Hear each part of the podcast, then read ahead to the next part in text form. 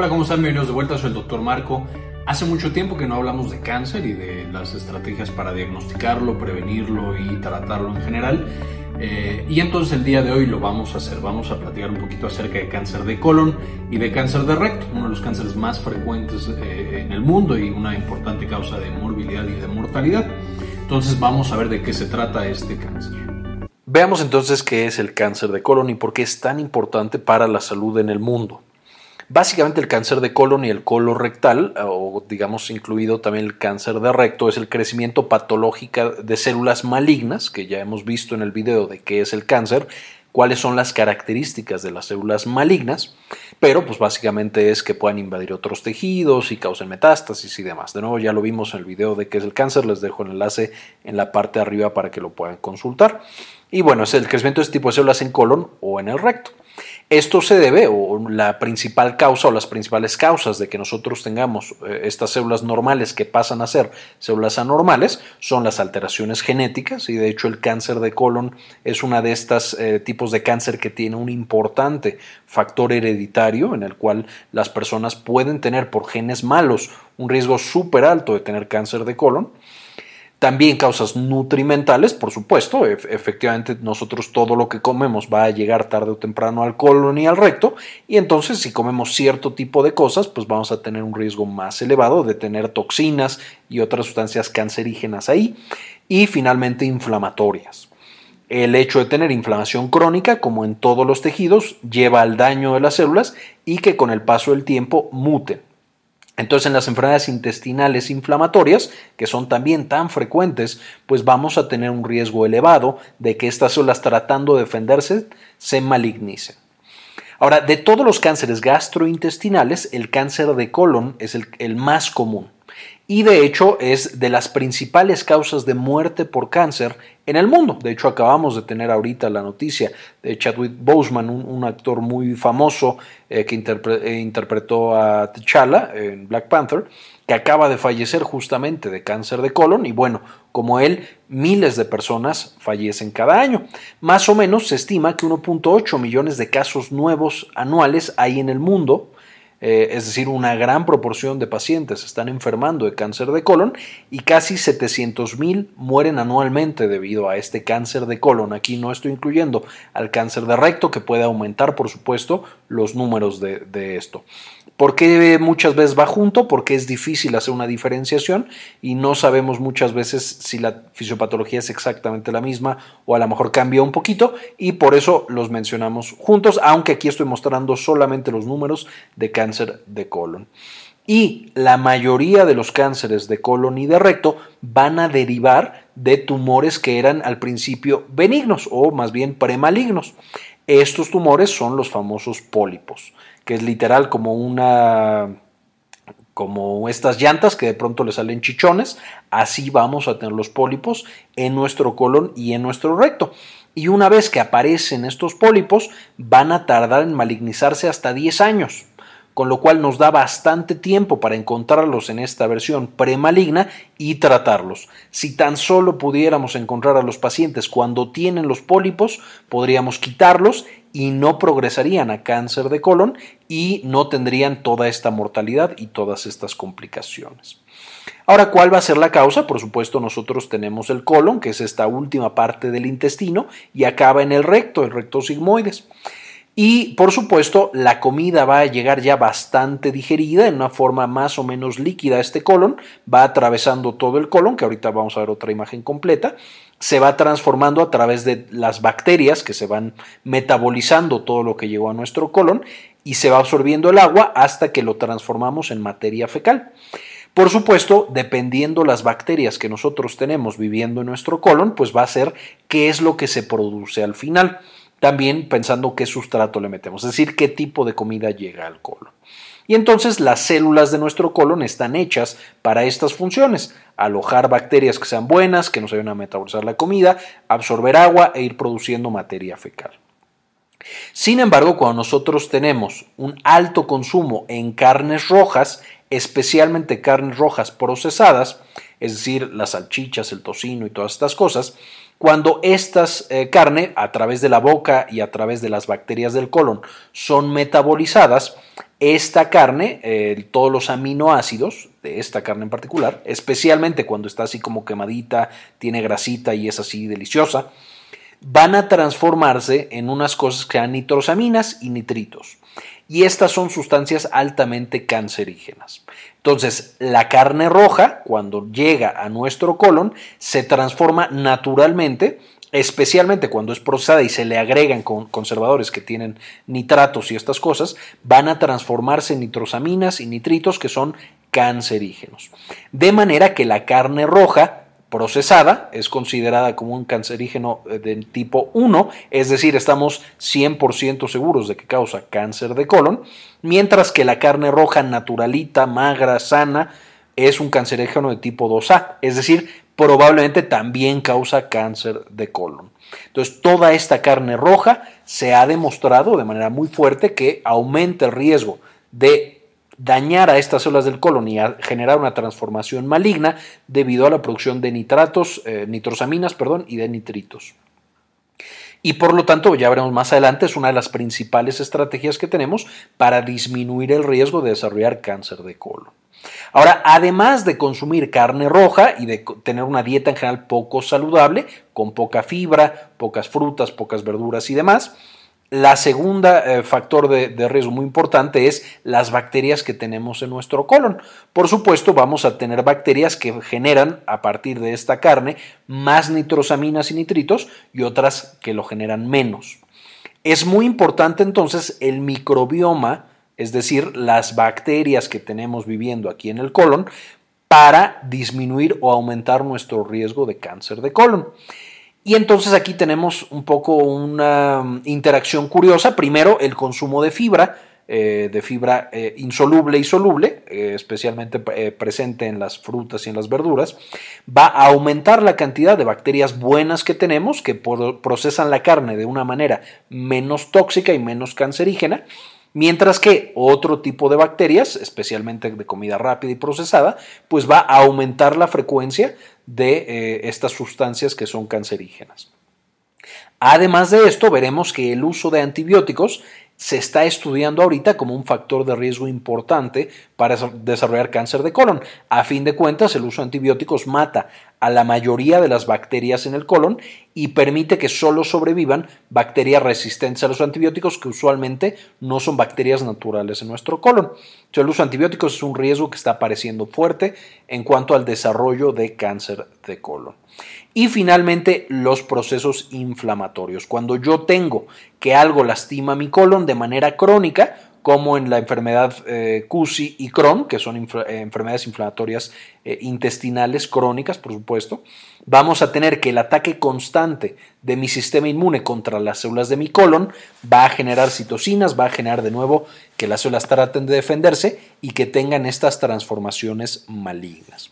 Entonces, de nuevo, tenemos aquí que todo esto va a ir acumulándose a través de los años, es decir, cuando yo tengo 10, 20 años, pues no va a pasar nada, pero con el paso del tiempo, si yo tengo 40 años produciendo nitrosaminas que están invadiendo mi colon, o llevo 30 años con CUSI, que es colitis ulcerativa crónica inespecífica, o con enfermedad de Crohn, pues entonces todos esos años he estado generándole toxicidad de inflamación a mis células del colon y tarde o temprano, más o menos a partir de los 50 años, yo voy a empezar a encontrar de manera frecuente que estas células mutan y empiezan a tener estos mecanismos de defensa de, ¿sabes qué? Tengo que reparar y reparar la herida que me estás generando o tengo que sobrevivir a estas toxinas que me estás echando.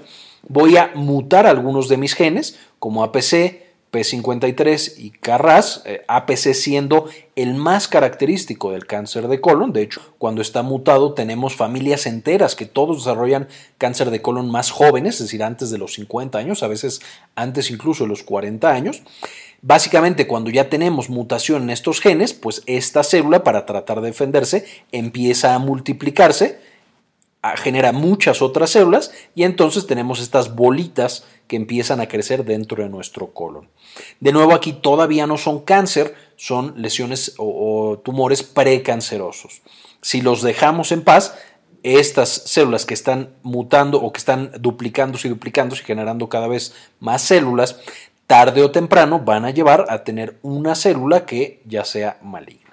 Pero bueno, entonces, con esta primera célula que muta y que ya tiene estos genes alterados, empieza a haber una gran proliferación y tenemos los famosos pólipos. Y estos pólipos en el colon, que son justamente lo que vemos aquí, no son como esta estructura tubular más o menos planita que vemos en el colon. De hecho, aquí vemos uno en la vida real, en el cual tenemos literal un, un pólipo, que ya es una bola que se salió justamente de este colon. Y tenemos varios tipos de pólipos, no me voy a meter en detalles de cuáles son y cuáles los de riesgo más alto, sin embargo el pólipo adenomatoso es el que más frecuentemente vemos que se transforma en cáncer de colon.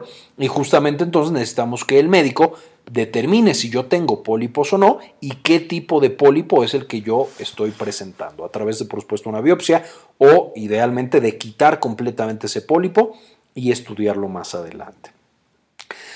Ahora, ya que tengo esta eh, primera célula que mutó esos, genes y que empieza a duplicarse como loca, de pronto va a dar lugar a una célula que está más mutada todavía. No solamente va a generar una gran cantidad de duplicaciones y de nuevas células, sino que además es una célula que tiene capacidad de invasión y que tiene ya todas las características de un cáncer.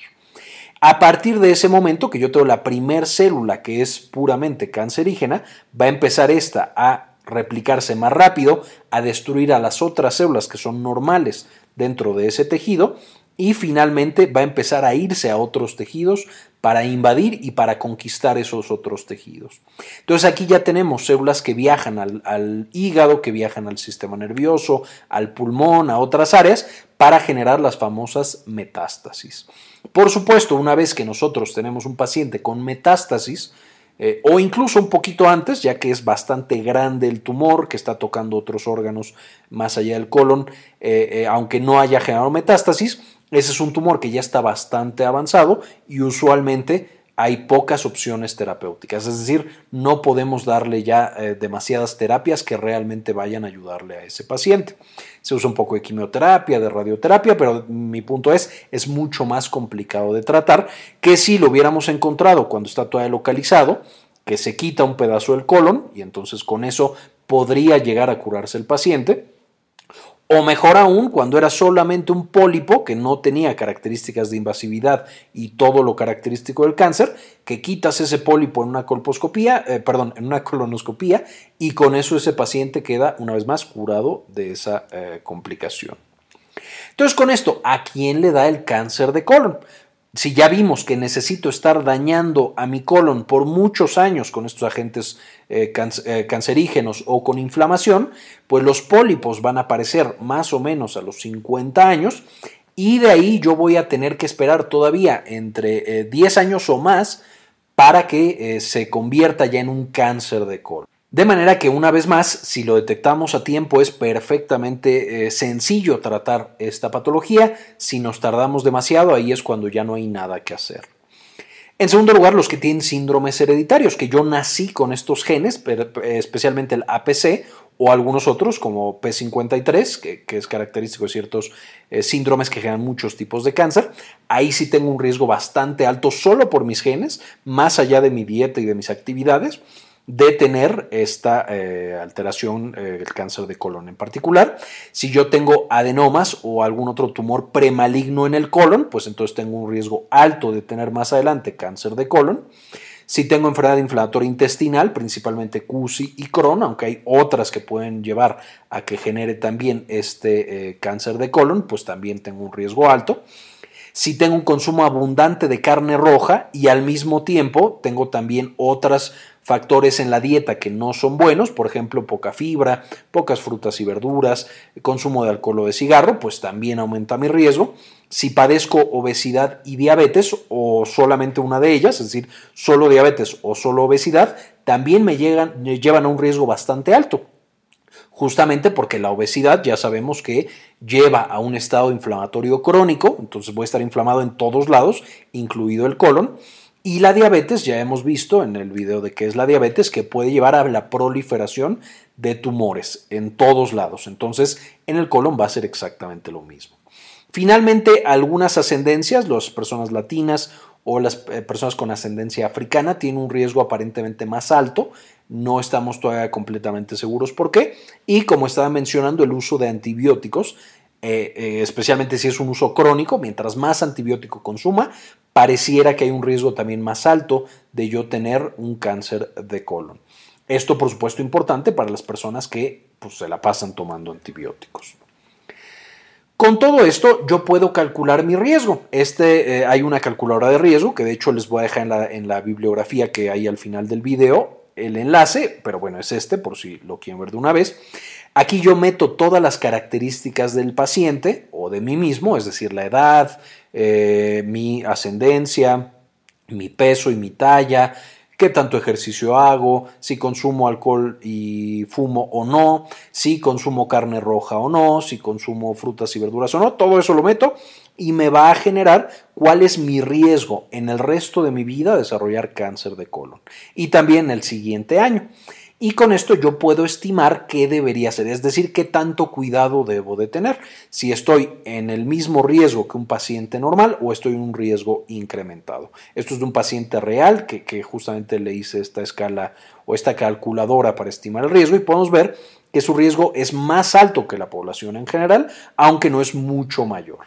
Aquí, por supuesto, yo necesitaría ya empezar a tener estrategias con ese paciente para disminuir el riesgo de cáncer de colon y por supuesto detectarlo a tiempo porque tiene más riesgo de nuevo que la población general. Ahora, ¿cuál es el cuadro clínico? ¿Qué voy a ver yo o qué va a sentir este paciente cuando tiene cáncer de colon?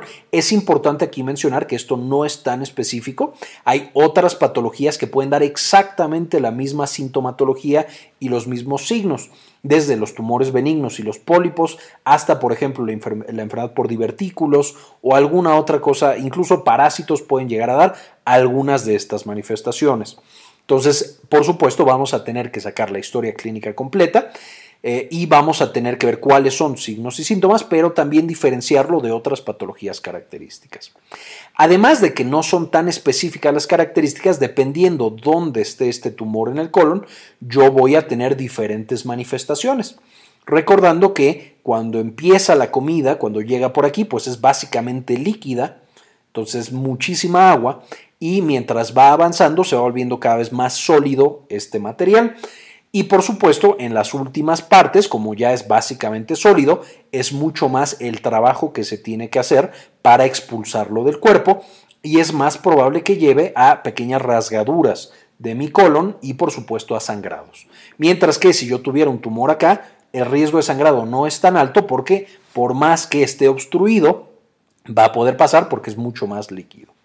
Entonces, en el colon ascendente, que es por supuesto esta primera parte en la cual sube el alimento, principalmente líquido, yo puedo tener síntomas como fatiga, palpitaciones y angina, justamente porque estoy teniendo eh, problemas incluso de volumen de agua, entre otros. Eh, esta última, esta primera parte de colon ascendente se encarga un poquito de la absorción de ciertos nutrientes y puede llevar también a anemia, especialmente microcítica e hipocrómica, que ya vimos también la anemia en otro video, les dejo el enlace en la parte de acá arriba para que vean qué onda con la anemia.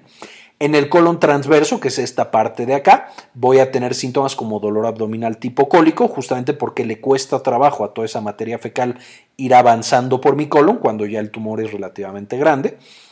Eh, y puedo aquí empezar a presentar obstrucción intestinal, aquí prácticamente nunca porque es mucho más líquido, pero aquí ya puedo presentar obstrucción intestinal, que también ya hablamos de la obstrucción intestinal con mucho detalle y también les dejo el enlace aquí en la parte de arriba. Y en el colon descendente, el sigmoides y el recto, vamos a tener, eh, de nuevo, esta es la parte que más fuerza tiene que hacer para expulsar la materia fecal, y entonces puedo encontrar yo hematoquesia, tenesmo, que es esta sensación de tener que ir al baño, aunque no tenga que ir al baño o acabe de ir al baño hace poquito, reducción del diámetro de las heces y cambios en los hábitos intestinales. A lo mejor yo iba todos los días y ahora voy una vez cada dos semanas. O iba una vez cada dos semanas y ahora estoy yendo todos los días y hago muy líquido. Entonces, todo esto puede ser un dato de que estoy desarrollando un tumor en el colon y que ese tumor podría ser maligno, tipo cáncer de colon. Entonces, en un paciente que tiene los factores de riesgo, que está presentando, las, yo lo interrogo y, tiene sospecho de cáncer de colon o de algún tumor eh, premaligno en colon y que también tiene los signos y los síntomas que mencionamos en la diapositiva pasada, pues ¿qué le voy a hacer? Primero, le puedo hacer sangre oculta en heces. Esto me va a mostrar si en las, en las evacuaciones de mi paciente hay sangre, aunque sea un poquito, lo cual me puede sugerir que algo tiene ahí. Eh, por supuesto, repito, esto no es específico para cáncer de colon, pero puede eh, guiarme. Y también si el tumor está en el colon ascendente, pues por supuesto yo no voy a encontrar sangre, a menos que sea súper, súper avanzado ese tumor y ya esté incluso generando algún otro problema. Puede hacerle también un enema de vario, que es cuando se mete medio de contraste a través del recto para iluminar o, ver a través de este, una radiografía todo el colon. Ya no se usa tanto, pero se puede llegar a utilizar. El enema vario nunca se puede utilizar si yo sospecho que una perforación, si el paciente tiene peritonitis o algo así. Pero bueno, puede llegar a funcionar. Y por supuesto, si los tumores son pequeños, eh, no van a encontrarlos a través de un enema de vario. ADN en materia fecal también es algo muy bonito, pero casi no se usa en la mayoría de los hospitales y es literal encontrar ADN sugestivo de cáncer de colon en la materia fecal. De nuevo, no se usa mucho. Los que más se usan son, por supuesto, la sigmoidoscopía, que es meter una cámara a través del, eh, bueno, a través del recto, a través del ano, hasta el sigmoides para verlo y entonces echarle un ojo. Y también, por supuesto, la colonoscopia, que es lo mismo, pero que llevo a través de todo el colon. Es un estudio muy bueno porque yo puedo ver las paredes del colon con mucha claridad y puedo encontrar desde que están los pólipos eh, y quitarlos de una vez para estudiarlos y evitar que vayan a progresar hacia el cáncer de colon.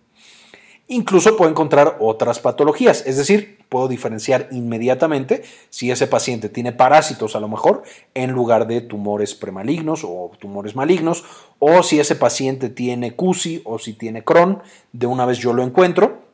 De nuevo, porque esas patologías pueden dar síntomas y manifestaciones muy similares al cáncer de colon. Y es importante estar haciendo ese estudio en los pacientes porque si yo tengo un paciente con Crohn, yo ya sé que tiene Crohn, desarrolla todas las características, encuentro sangre oculta en heces. Yo no sé si es que el Crohn está, eh, tiene un rebrote, es decir, tiene un ataque de eh, Crohn o ya está empezando con datos de cáncer de colon. Entonces, muy importante sigmoidoscopía y colonoscopía, especialmente en pacientes de alto riesgo. Y ahorita vamos a ver que todos deberíamos hacérnoslos a ciertas edades.